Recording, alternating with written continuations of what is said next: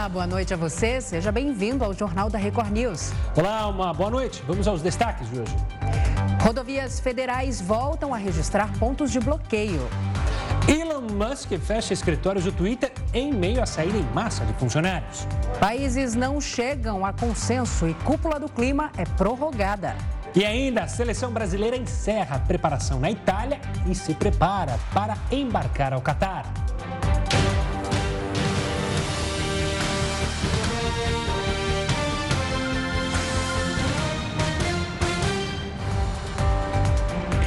A Polícia Federal suspendeu a confecção de novos passaportes a partir deste sábado. A corporação justificou a pausa por falta de verbas para cobrir os custos de atividades de controle migratório e a emissão de documentos de viagem. O agendamento online e o atendimento nos postos continuarão.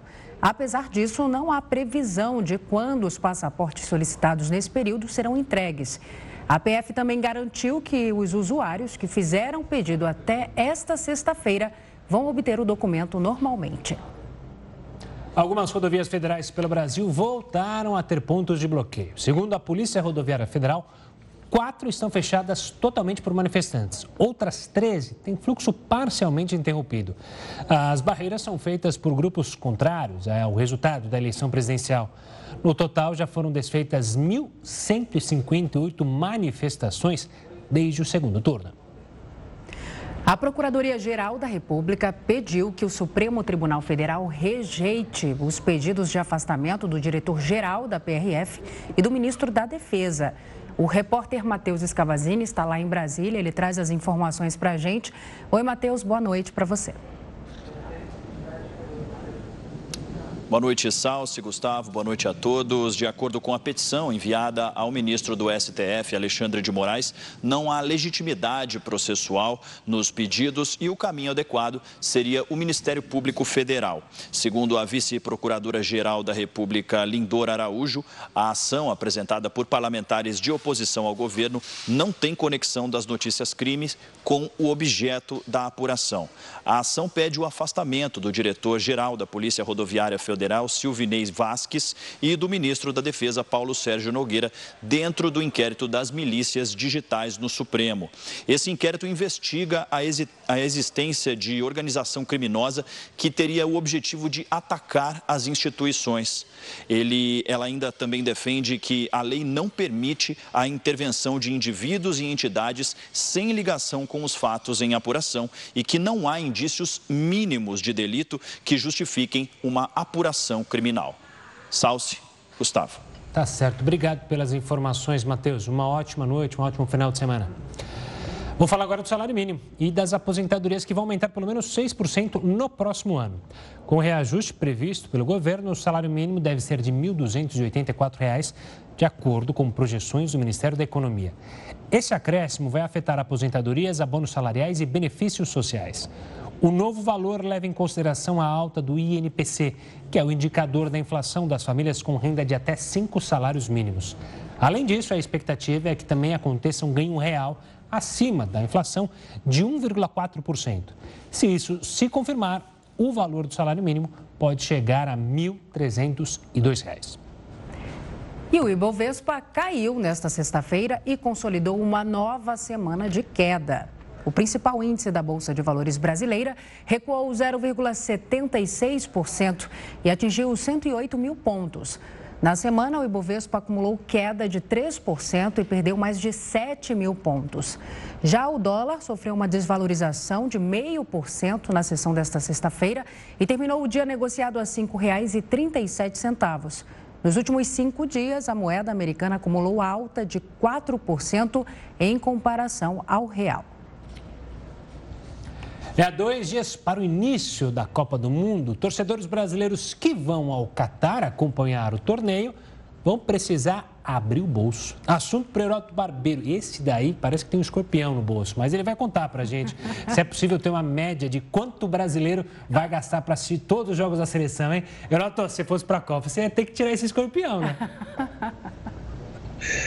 Olha, eu vou começar o seguinte: como eu imaginei que vocês dois fossem lá para Doha, no Catar, eu vi algum preço de hotéis para contar para vocês. Oh, maravilha. Vamos começar o mais baratinho, que é o Four Seasons. A diária custa 3 mil reais por noite. Para duas pessoas, 3 mil reais. Depois, se você achar que é, um, é, é uma coisinha melhor, o hotel Alçade custa 6 mil reais por noite. Uma noite, 6 mil reais. Mas vamos supor que você queira ir no Sheraton. Quanto é que custa a diária do Sheraton? Custa 18 mil reais. E, finalmente, eu eh, separei aqui um especial, essa aqui é para o Gustavo. É o Hotel Mandarim Orient.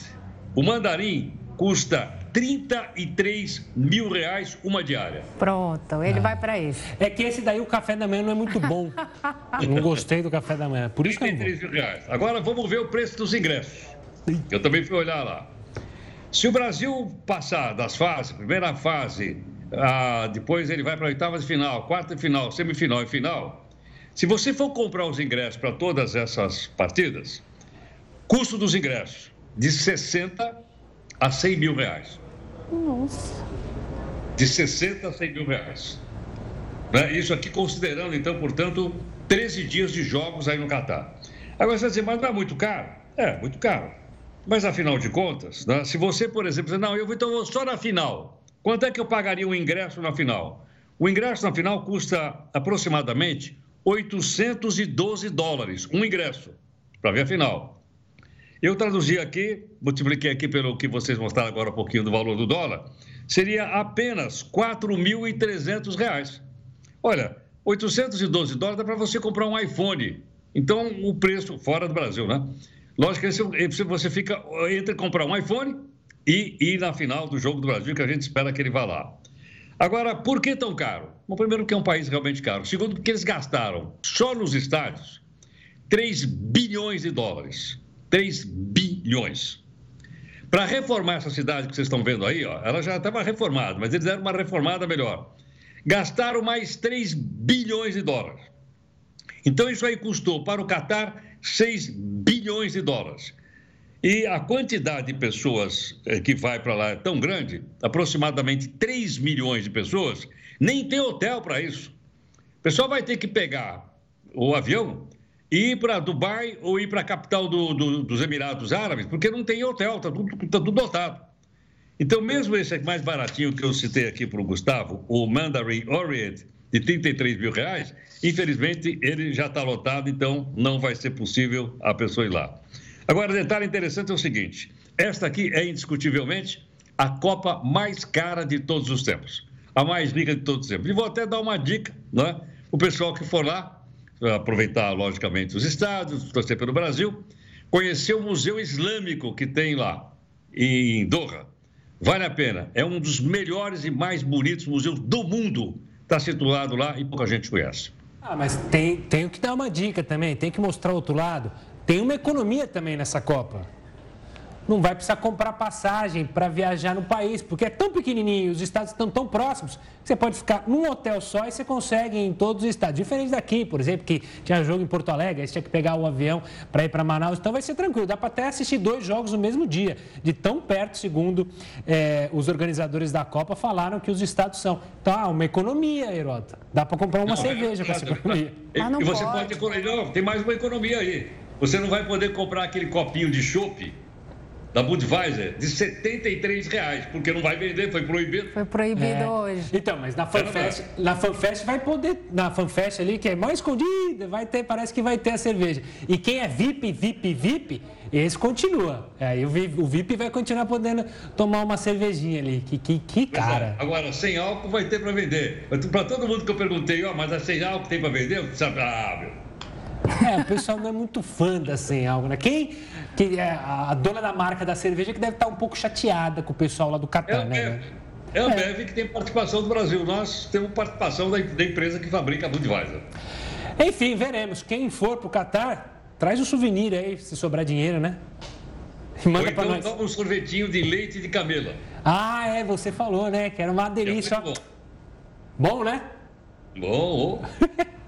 Heraldo, vai descansar e tomar seu leite de camelo quentinho com um chazinho, que já está na hora de descansar, certo? Alô, até mais, querido. Obrigado. Bom final de semana, HB. tchau. tchau. tchau. O Tribunal de Contas da União negou o pedido para suspender a distribuição dos dividendos da Petrobras. O Ministério Público tinha pedido que o pagamento do lucro fosse suspenso de forma cautelar. Isso até que uma avaliação confirmasse se o valor definido é compatível com o fluxo de caixa da empresa. Apesar de ter negado o pedido, o TCU determinou que a companhia e a Comissão de Valores Imobiliários prestem esclarecimentos para os acionistas. O valor de dividendos que será repassado é de 43 bilhões de reais. Os investidores devem receber R$ 3,35 para cada ação. A falta de acordo entre os países faz a cúpula do clima ser prorrogado. É o que, prorrogada, é o que a gente vai falar já já aqui no Jornal da Record News. O presidente eleito Luiz Inácio Lula da Silva está em Portugal. Ele foi do Egito, onde participou da COP27, direto para a capital Lisboa. Na visita, tentou explicar por que usou a aeronave de um empresário para as duas viagens. Lula veio a Portugal no jato particular de um empresário do setor médico, o mesmo usado pelo presidente eleito para ir à cúpula do meio ambiente no Egito durante a semana. Em Lisboa, o primeiro encontro foi com o presidente português Marcelo Rebelo de Souza. Do lado de fora do Palácio Presidencial, manifestações contra e a favor do presidente eleito. Lula se reuniu com Marcelo de Souza e com o presidente de Moçambique, Felipe Nyusi.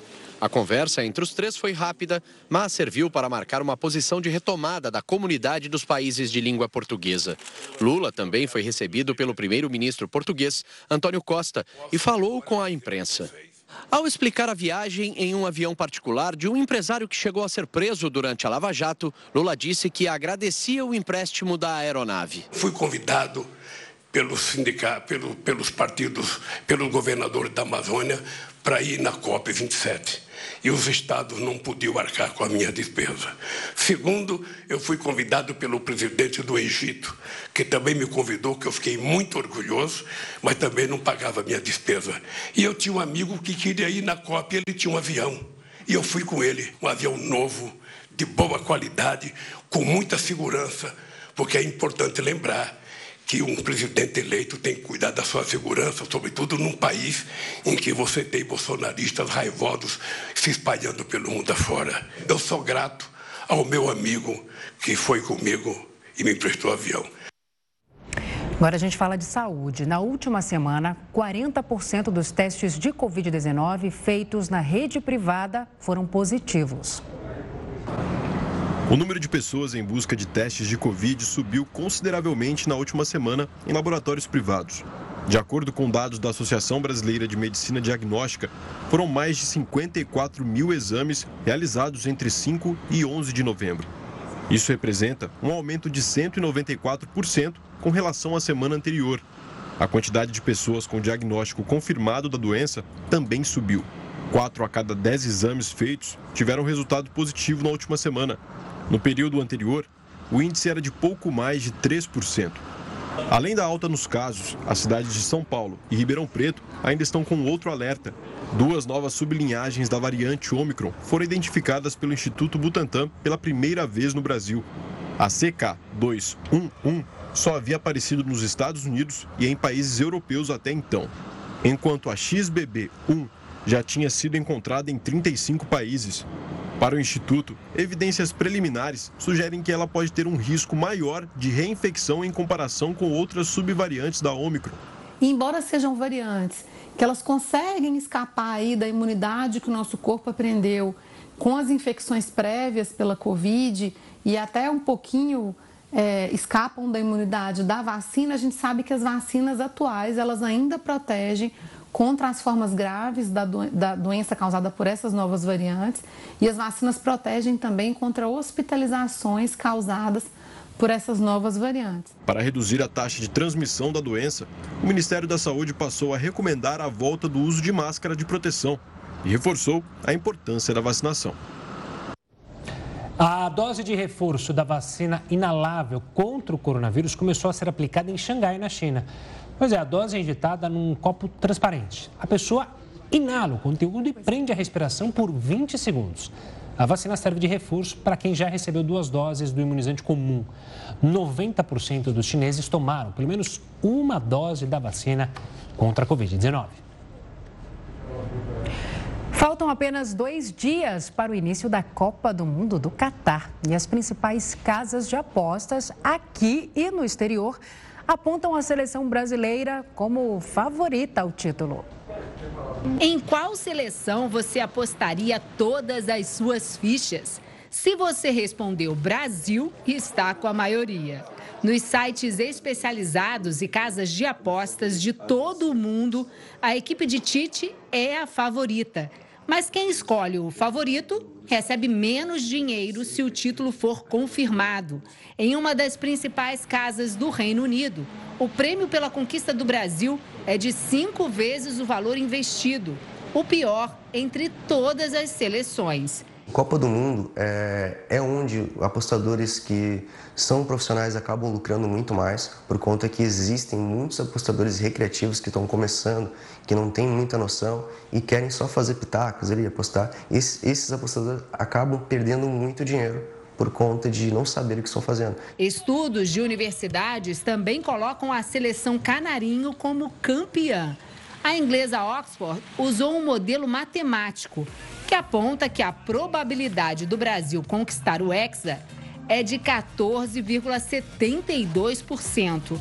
A segunda é a Argentina, com 14,36%. No nosso país vizinho, um programa criado pela Universidade de Buenos Aires se baseou na campanha das seleções nos últimos quatro anos para prever o campeão.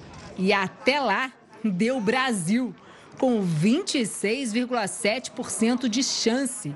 Nossos rivais, segundo o cálculo, ficam com 11,1%. O jogo de videogame do torneio jogou um balde de água fria nas esperanças brasileiras. Numa simulação, a final foi entre Brasil e Argentina. E os hermanos ficaram com a taça. Nas últimas Copas, a simulação acertou o campeão. As apostas fazem parte das conversas entre torcedores e jogadores. Hoje, o português Cristiano Ronaldo apontou a França como campeã, mas colocou também Espanha, Argentina, Alemanha e Brasil na lista. Além da tradição, a campanha do Brasil reforça a esperança dos apostadores. São 15 jogos invictos. Nos últimos seis anos da era Tite, foram apenas cinco derrotas. O Brasil tem 81% de aproveitamento nos jogos nesses quatro anos, mas eles não sabem os adversários. Os adversários do Brasil foram muito mais fracos que a Alemanha, que França, que Espanha, que Argentina. Esse negócio de, de favoritismo a gente sabe que só fica aqui fora, que chega dentro do campo é, é outra história. Não adianta ser o favorito e chegar lá na hora não dá, não, não demonstrar o melhor futebol. Olha, o Qatar proibiu a venda de cerveja nos arredores dos estados. Com isso, o consumo só poderá acontecer nas fanfests da FIFA. Fora delas, haverá apenas a comercialização de cerveja sem álcool. O copo da bebida deve, deverá custar cerca de 73 reais. O último treino da seleção brasileira na Itália foi fechado para a imprensa. Os repórteres só puderam acompanhar o aquecimento. O time titular ainda não foi confirmado pelo técnico Tite. No fim da manhã, a CBF divulgou a foto oficial dos jogadores e da comissão técnica. Depois do treino, os atletas foram dispensados e tiraram a tarde de folga. Alguns arrumaram o penteado antes do embarque amanhã para Doha, no Catar. E a seleção estreia quinta-feira da semana que vem contra a Sérvia. Mais um rápido intervalo, a gente volta em Santos. Continue conosco. Já estamos de volta para falar da COP27. Quase Imagina, imagina. Foi, mas foi mais ligeira. É, vamos falar da COP27, né? Como a Salso mencionou, que está prevista para acabar nesta sexta, né, Salso? Mas foi prorrogada até sábado por causa do quê?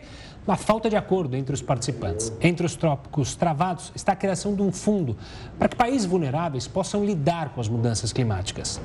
Quem está conectado com a gente é o Carlos Nobre, que esteve no Egito para acompanhar parte do evento. Ele é membro da rede de especialistas em conservação da natureza da Fundação Grupo Boticário. Carlos, uma boa noite. Obrigado pela participação aqui conosco. Esse acordo deve, enfim, sair. Era uma esperança enorme né, de todos que estavam acompanhando essa COP de, enfim, termos esse fundo. De fato, você acredita que ele está próximo de acontecer? Boa noite. Olha, eu acredito que sim. Eu acredito até que esse atraso de mais um dia, talvez até um dia e meio, ou até domingo, para chegar nesse acordo é exatamente para poder que todos os países ali, principalmente os países desenvolvidos, os países ricos, os países que contribuíram para esse fundo, acabem concordando da importância de criar esse fundo, ser aprovado nessa COP, ainda que talvez o valor desse fundo não seja finalizado agora, mas pelo menos que ele seja aprovado. Carlos, o meu boa noite agora para você. Na última quinta-feira, a União Europeia apresentou uma proposta né, de que países emergentes também contribuam aí para a criação desse fundo, não apenas os países ricos. A China é considerada é, um país emergente, mas Xi Jinping sequer apareceu na COP27. Isso pode significar algum desinteresse do país neste momento em contribuir aí para um acordo? Olha, é, essa COP teve também uma participação realmente pequena de, de chefes de Estado, primeiros ministros, primeiros ministros, presidentes, comparado com a COP 26 em Glasgow o ano passado. Sem dúvida, é, isso é preocupante. Por outro lado, é importante ver também que a China ela é o país é, historicamente o segundo maior emissor, já há muitas décadas o primeiro maior emissor, e, e a China também é um país que tem é, condições econômicas também de, de contribuir para um fundo desse. Então, é difícil saber se a China irá ou não concordar, mas as emissões da China, historicamente e principalmente recentemente, elas estão contribuindo muito para o aquecimento global. Carlos, quero falar de outra que também tem uma participação importante no aquecimento global, outra nação, Estados Unidos. É, como, você, como o senhor vê a participação dos Estados Unidos, é, a forma, a gente teve uma troca de governo, é bom lembrar lá, tinha uma visão completamente diferente da de Joe Biden, mas isso mostrou algum avanço na posição americana hoje na COP27, o país está mais aberto às questões climáticas ou está só no discurso? Não, o país sem dúvida está mais aberto, né? Com o governo Biden, o, os Estados Unidos voltou, retomou a sua uh, estar na, na, na, convenção climática e uh, o presidente Biden também tem tentado aprovar no Congresso projetos muito importantes de redução das emissões dos gases de efeito estufa, não teve total sucesso, como ele anunciou na campanha ou como ele anunciou logo depois de ser eleito, mas está indo, sem dúvida, na, na, direção correta, ainda que os Estados Unidos, eh, vamos dizer assim, é o segundo, historicamente, é o país que mais emitiu gases de efeito estufa, nas últimas décadas é o segundo maior emissor, e a velocidade que vem reduzindo suas emissões ainda está muito distante do que nós teríamos, por exemplo, para atender os objetivos do Acordo de Paris e da COP 26 em Glasgow, que é reduzir em 50% as emissões até 2030. Eu considero esse o maior desafio que a humanidade já enfrentou.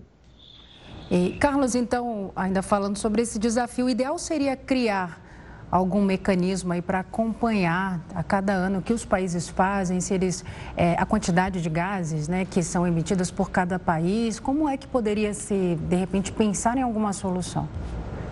Olha, sem dúvida, é, é existe, né? Os países todos, é, desde a, a COP 21 lá em Paris em 2015, eles voluntariamente colocaram suas metas de redução, são chamadas NDCs. As metas, as últimas metas de NDC ainda são emissões muito altas. Com muita sorte, se os países atingissem essas metas, a temperatura aumentaria 2,4, 2,5 graus. Então, os países têm que ser mais ambiciosos ainda para ficar até 1,5 graus as metas do Acordo de Paris é, e, e, muito firmadas novamente em Glasgow. Né? Então, é, isso é muito importante e monitorar realmente é, essas emissões acaba sendo muito importante. Por exemplo, recentemente, um satélite lançado pelos Estados Unidos, ele começou a medir a concentração de metano. Né? O metano é o segundo gás mais importante aí que causa o aquecimento global. E eles mediram essa concentração de metano em vazamento em poços de exploração de metano, principalmente sobre os oceanos. Um enorme, é, um enorme vazamento, uma emissão muito grande. Isso não era conhecido. Então, realmente, ter um monitoramento global muito eficiente de todos os gases de efeito estufa é, de fato, essencial para podermos realmente ver onde estamos indo na direção correta e onde não estamos indo.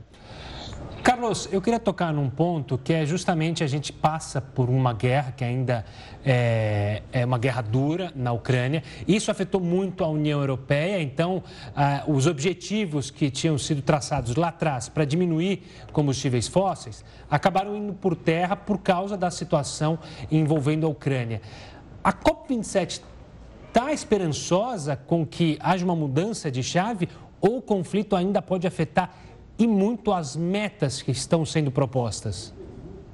Olha, sem dúvida, esse conflito trouxe uma enorme insegurança. De fato, nenhum país reduziu as suas NDCs. De fato, porque as NDCs são redução até 2030. A China, por exemplo, diz que é, ela aumentaria, quer dizer, ela, as emissões atingiriam seu nível máximo em 2030 e depois começariam a cair. Então, os países ainda estamos longe, estamos a oito anos de 2030, eles não mudaram suas NDCs. A grande preocupação é que 2022 será o ano com a maior emissão da história e provavelmente superado por 2023, 2024 e até 2025. A guerra trouxe uma grande insegurança, principalmente nos países europeus, mas em outros países também. Uh, vários países que já vinham dando metas de não mais explorar os combustíveis fósseis, seguraram um pouco, começaram até a sinalizar a exploração de novos combustíveis fósseis, carvão, petróleo e gás natural. Então a guerra trouxe uma instabilidade política muito grave, muito grave. Os países não mudaram suas NDCs, mas parece que ficou ainda mais difícil atingir essas metas de reduzir em 50% as emissões globais até 2030. Agora, Carlos, é, a economia global está em crise né, por conta da pandemia, desse cenário que a gente vive atualmente. Você acredita que é, o meio ambiente acaba ficando um pouco de lado nesse momento? O interesse das grandes economias aí do mundo é, de fato, recuperar o que perdeu durante a pandemia?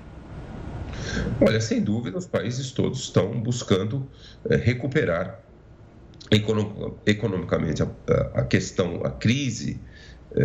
É, de saúde e que resultou na crise econômica muito grave. É interessante que durante a pandemia, devido aos lockdowns, as emissões globais reduziram entre 5% e 7%. É, eu me lembro até que no mês de abril e maio, a cidade de São Paulo teve eh, os dias com a menor poluição do ar em, em 50 anos. Até as pessoas nunca tinham visto o sol tão, tão belo, os raios do sol não, não atrapalhados, vamos dizer assim, pela poluição.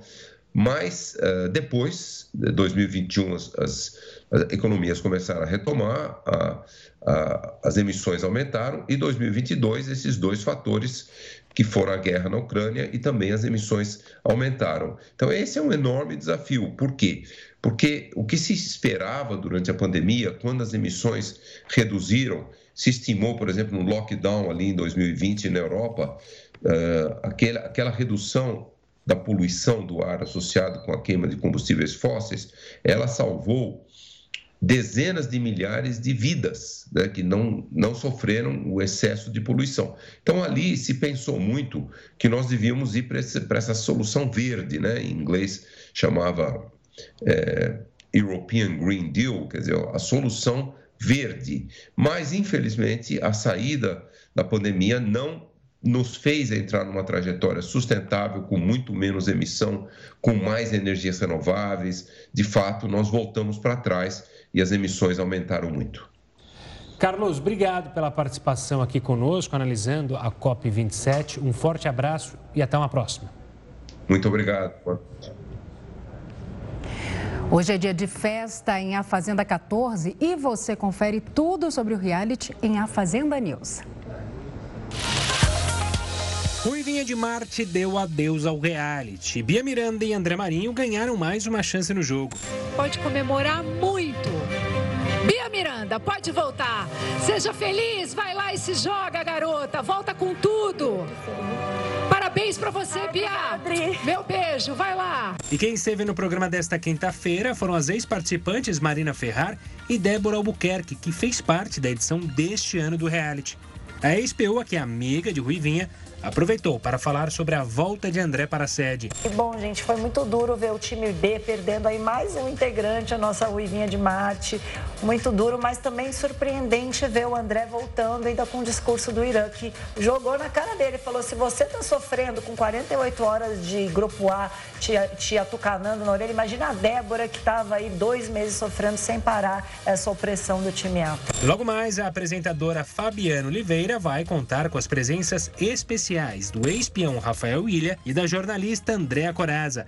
Tudo para comentar sobre os últimos acontecimentos. Então já sabe, né? A Fazenda News começa logo após a exibição do reality na Record TV.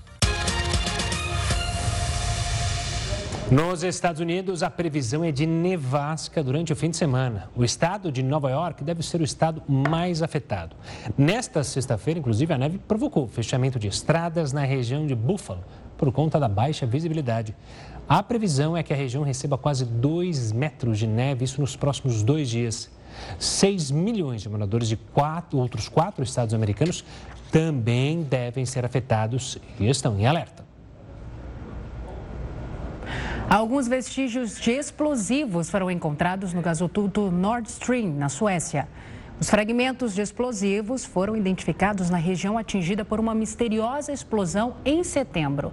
As autoridades suecas investigam pelo menos quatro buracos nos oleodutos Nord Stream 1 e 2, que ligam a Rússia e a Alemanha e se tornaram um ponto crítico na crise da Ucrânia. De acordo com a promotoria, os vestígios encontrados indicam uma possível sabotagem.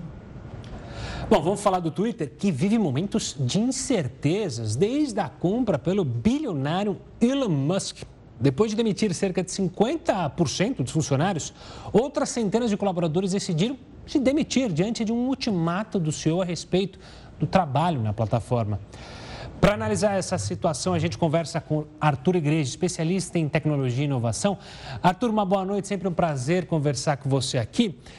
Eu começo com a pergunta: de fato, o Twitter está tá passando por uma crise? Ou o Elon Musk que quer o famoso confete? Falem bem ou falem mal, mas falem do Twitter? Boa noite. Olha, é difícil saber, porque o Elon Musk é aquela história, né? Ele sempre está entre a genialidade e a maluquice. Então, ele assumiu a plataforma depois de muita polêmica, né? Muitas idas e vindas. E aí ele demitiu basicamente 50% das pessoas. O argumento que ele usou foi é, que a produtividade era muito baixa, né? E então, se você pegar a receita gerada por cada colaborador do Twitter e comparar com outras plataformas, de fato é baixo. Só que aí logo depois eles saíram contratando parte dessas pessoas para fazer as modificações que ele queria. Então, imagina só, você está lá numa empresa, a pessoa é mandada embora e no dia seguinte a empresa quer contratar de volta. E aí ele fez esse ultimato e muitos simplesmente cansaram é, dessa insegurança. É, na última noite ele fez uma série de tweets tirando sarro da situação, é, dizendo que ele não está muito preocupado com isso e ele até falou o seguinte, que ontem foi o dia que o Twitter mais teve usuários em toda a sua história, ou seja, ele está ainda brincando com a situação, ele está muito confiante que ele vai reverter, mas o fato é que várias marcas e vários usuários não estão muito felizes com o que está acontecendo por lá. Agora, meu boa noite, Arthur, para você. Como você falou, muitos usuários já estão insatisfeitos né, com todo esse jogo, toda essa polêmica que já vem aí de um tempo e já estão buscando outros aplicativos, né? Outro aplicativo parecido com o Twitter, mas, com Twitter, mas esse aplicativo é, é bom? É, como é que funciona para quem já está acostumado com o Twitter? Bom, olha só, o que acontece é que isso é muito natural, né? Assim, quando nós temos uma pane, por exemplo, em algum aplicativo de mensagem, é, se não é resolvido rapidamente, as pessoas encontram uma outra alternativa. Então, eu sempre falo que não tem empresa de tecnologia que é insubstituível, né? É, o usuário ele encontra os seus caminhos, e é o que aconteceu no dia de hoje. Nós vimos outras redes ganharem muitos usuários, tem muita gente compartilhando e postando: olha, entrei na rede A, agora eu estou participando da rede B. E isso também aconteceu com várias marcas, porque o Elon Musk ele prometeu um aumento rápido de receita vendendo aquele selinho uh, de credibilidade. Então, o que ele propôs foi vender por 8 dólares que aconteceu foi que muita gente criou perfis falsos de empresas e também de celebridades e fizeram postagens e as pessoas começaram a seguir esses perfis falsos. Então, quer dizer, causou uma bagunça enorme e aí ele é, voltou atrás, disse que não ia mais fazer a venda e, para variar, agora ele afirmou que no final de novembro ele vai voltar a vender esse selo, é com regras novas. Então, uma, mais uma vez, quando o assunto é Elon Musk, não é exatamente uma surpresa esse tipo de situação, mas o fato é que muitas pessoas estão decidindo ir para outras redes que são parecidas com o Twitter, mas que têm regras um pouco mais conhecidas, né? ou seja, estão fugindo dessa instabilidade toda. Arthur, eu queria expandir um pouco na nossa conversa, porque quando a gente fala em redes sociais e a gente tem acompanhado nos últimos dias um número crescente de demissões também em outras redes sociais. Né? A Meta teve problema, que é a dona do Facebook, é, teve um semestre, digamos assim, negativo. O que está acontecendo? Há um momento de crise para as redes sociais? Elas superestimaram o potencial por causa da pandemia, onde todo mundo acabou indo é, para as redes sociais. É, o que está acontecendo no mundo das redes sociais? Olha, esse é um dos motivos. Então, o que acontece, por exemplo, no caso da Meta, 40% dos colaboradores que eles tinham até 10 dias atrás tinham sido contratados na pandemia. E o próprio Mark Zuckerberg falou numa carta que eles erraram essas estimativas. Eles achavam que as pessoas iam ficar muito mais online do que elas estão. Então, essa, é, enfim, é uma análise é, que estava errada em relação às pessoas, ao ser humano, né? Ou seja, o ser humano usa a tecnologia, mas não quer dizer que ele quer ficar 24 horas conectado. Né? Bem, né? Então, esse é um dos fatores. Além disso, tem aí um medo de recessão, né? Então, ou seja, as, as empresas estão gastando menos com anúncio, que é uma das grandes receitas dessas empresas. Mas eu te diria que o que está acontecendo, é, além das redes sociais, é, nós estamos vivendo um pequeno efeito manada, porque o que, que acontece?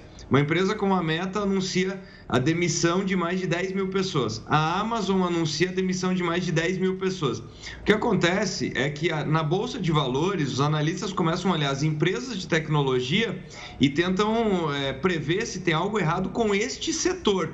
Então, o que acontece é que isso acaba impactando empresas médias e também pequenas. Por quê? Porque elas estão dentro da mesma categoria, do mesmo guarda-chuva.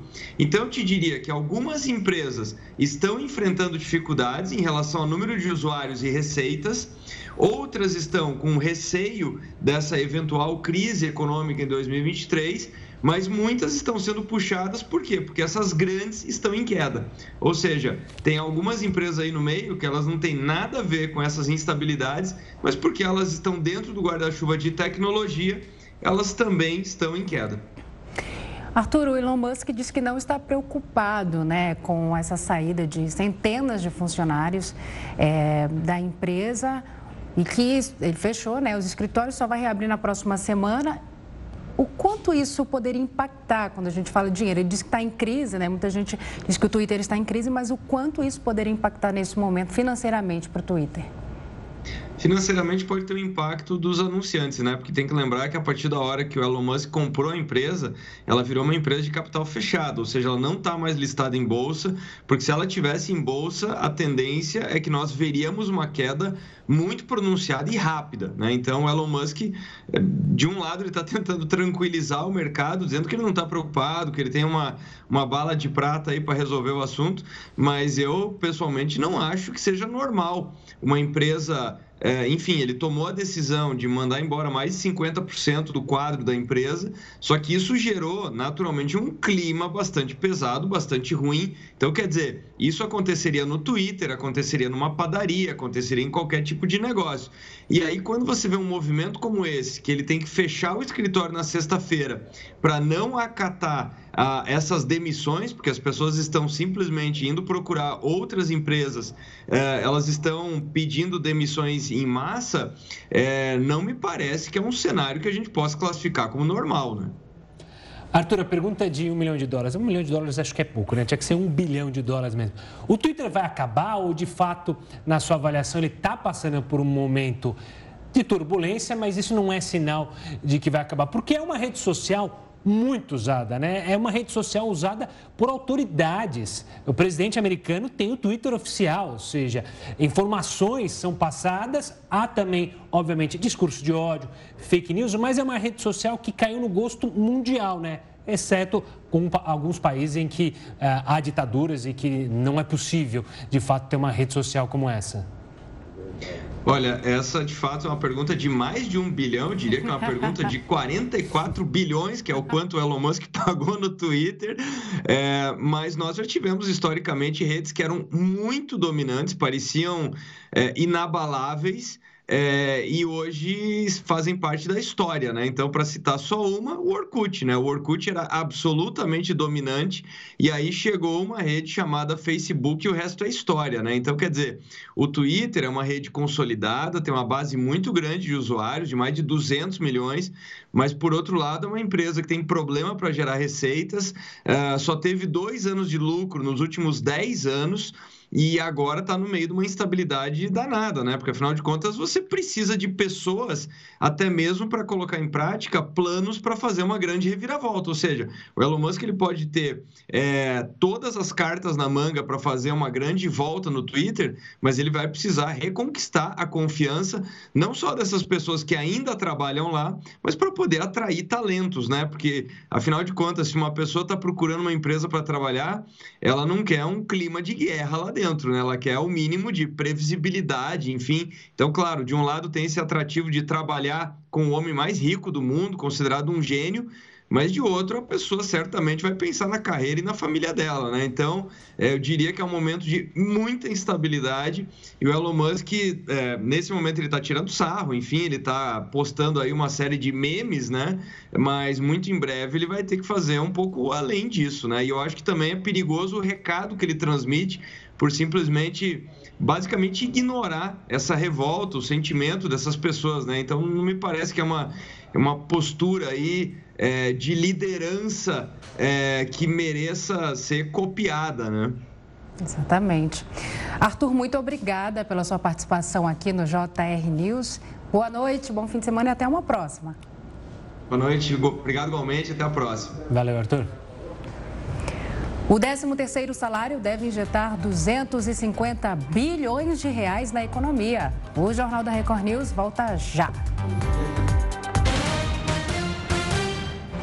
O Jornal da Record News já está de volta.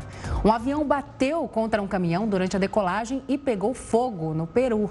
A aeronave se preparava para decolar quando a asa direita atingiu o veículo. De acordo com a companhia aérea Latam, não há mortos entre os passageiros e tripulantes, mas dois bombeiros que estavam no caminhão atingido não resistiram e morreram. O acidente aconteceu no Aeroporto Internacional de Lima. O pagamento do 13º salário tem o potencial de injetar 250 bilhões de reais na economia brasileira neste final de ano. Este montante representa quase 2,6% do produto interno bruto do Brasil. O valor é pago aos trabalhadores do mercado formal. Aproximadamente 85 milhões e meio de brasileiros serão beneficiados no final do ano. Segundo os dados do DIEESE, o valor médio do 13º vai girar em torno de R$ 2.600. É um montante bastante expressivo que deve contribuir com alguns setores principalmente o varejo, desde o varejo alimentício ligado aos supermercados e atacarejos, passando pelo varejo de moda e vestuário e o varejo mais tradicional, ligado à venda de eletrônicos, eletrodomésticos e móveis. No total de beneficiados, cerca de 52 milhões, ou 61% do total, são trabalhadores do mercado formal, entre eles os empregados domésticos com carteira assinada, por exemplo. Os aposentados ou pensionistas do INSS correspondem a 32 milhões, ou pouco mais de 20% do total. Em relação ao dinheiro, cerca de 167 bilhões irão para os empregados formais. E os outros 83 bilhões serão pagos aos aposentados e pensionistas. Quase metade dos pagamentos deverá ser feita nos estados do Sudeste, região com a maior capacidade econômica do país, que concentra a maioria dos empregos com carteira assinada. No Sul, devem ser pagos 17,2% do montante e no Nordeste, 20,6%. A maior fatia do valor total deverá ser destinada aos trabalhadores do setor de serviços, que ficarão com 62,1% do total. Os empregados da indústria receberão 16,4% e comerciários 18,8%. A alta taxa de inadimplentes no Brasil pode contribuir para que menos recursos sejam usados nos principais setores da economia, uma vez que as pessoas vão precisar primeiro pagar as dívidas. Eu acredito que parte do volume de 250 bilhões oriundos do 13º devam ser destinados ao pagamento dessas contas. Com isso, reduz um pouco da circulação desse dinheiro pelo comércio, né, deixando de movimentar um pouco o varejo, mas ainda assim vai ter uma contribuição importante para o resultado aqui da nossa economia. Para chegar aos resultados, o Diese usou dados do Ministério do Trabalho e Previdência Social, além de informações da Pesquisa Nacional por Amostra de Domicílios Contínua, a PENAD, realizada pelo IBGE. Uma pesquisa do Unicef revelou que três a cada quatro venezuelanos que vivem aqui no Brasil não conheciam o Enem.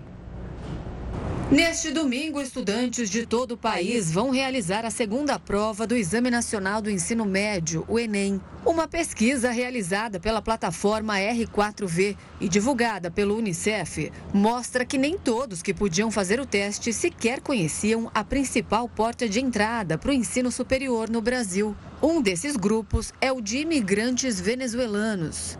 E a gente percebe nesse grupo de pessoas uma falta de conhecimento sobre a legislação e o direito à educação que existe no Brasil. Então, independente da nacionalidade, da condição é, documental de crianças e adolescentes, eles podem sim é, acessar a educação no país, eles têm garantido o direito à matrícula e uma vaga. De acordo com a pesquisa, 75% deles não conheciam o Enem, apesar de quase todos terem interesse em cursar o ensino superior.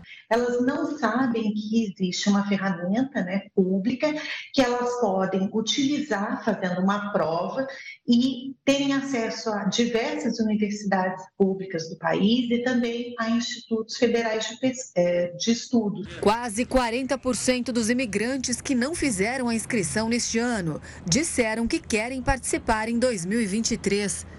Mas isso pode acabar não acontecendo por conta da situação econômica das famílias. Ao longo desses próximos meses em que eles supostamente deveriam ficar se, eh, se esforçando, estudando para terem um bom desempenho no Enem, talvez eles sejam é, levados a abandonar os estudos e se integrarem ao mercado de trabalho é, de uma forma menos qualificada. A minoria que fez a inscrição ainda precisa se preparar para o exame. Entre eles, três a cada cinco declararam que têm dificuldade para estudar.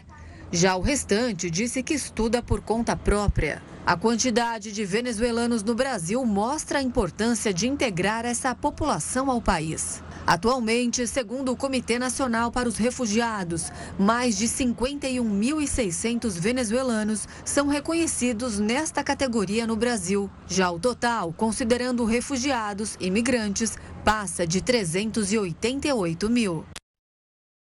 O Jornal da Record News fica por aqui. Obrigada pela sua companhia. Bom fim de semana. Tenha uma ótima noite, um ótimo final de semana e fique agora muito bem acompanhado com a Suzana Busanello e o News das 10. Tchau, tchau.